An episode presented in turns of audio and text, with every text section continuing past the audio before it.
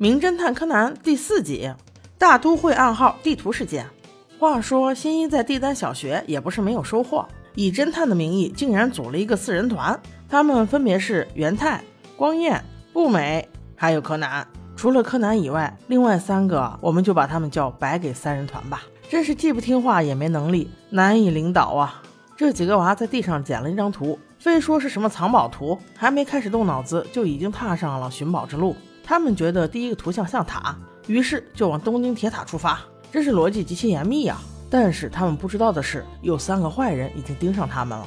这仨人才是藏宝图真正的拥有者。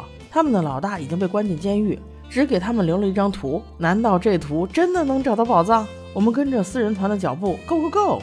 到了铁塔之后，柯南分析到，下面连续的三个图形都像衣服，所以我们要先去商场逛逛。哎，我说，你们确定不是过来逛街的？对，没错，他们是来捣乱的。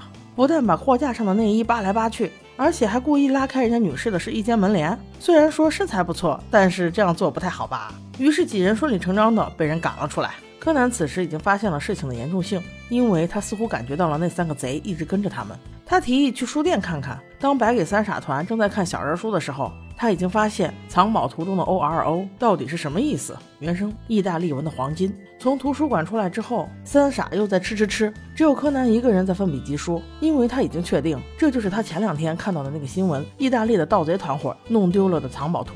正在抓耳挠腮之际，抬头一看，豁然开朗。第二个标志不就是对面的广告牌吗？思路一对，事倍功半。很快，第三个、第四个、第五个标志纷纷被找到。同时，那三个来自意大利的贼跟在他们的后面，也露出了阴险的笑容。难道你们不觉得可耻吗？还没有几个傻小孩找得快。时间来到了晚上，柯南团队配合霓虹灯，已经找到了接近正确答案的那栋大楼。终于爬到楼顶，他们发现了最后一条发光的鱼，宝藏就在眼前。当柯南把鱼眼睛的位置对准时，脚下赫然出现了一个金币。没错，宝藏就在头顶。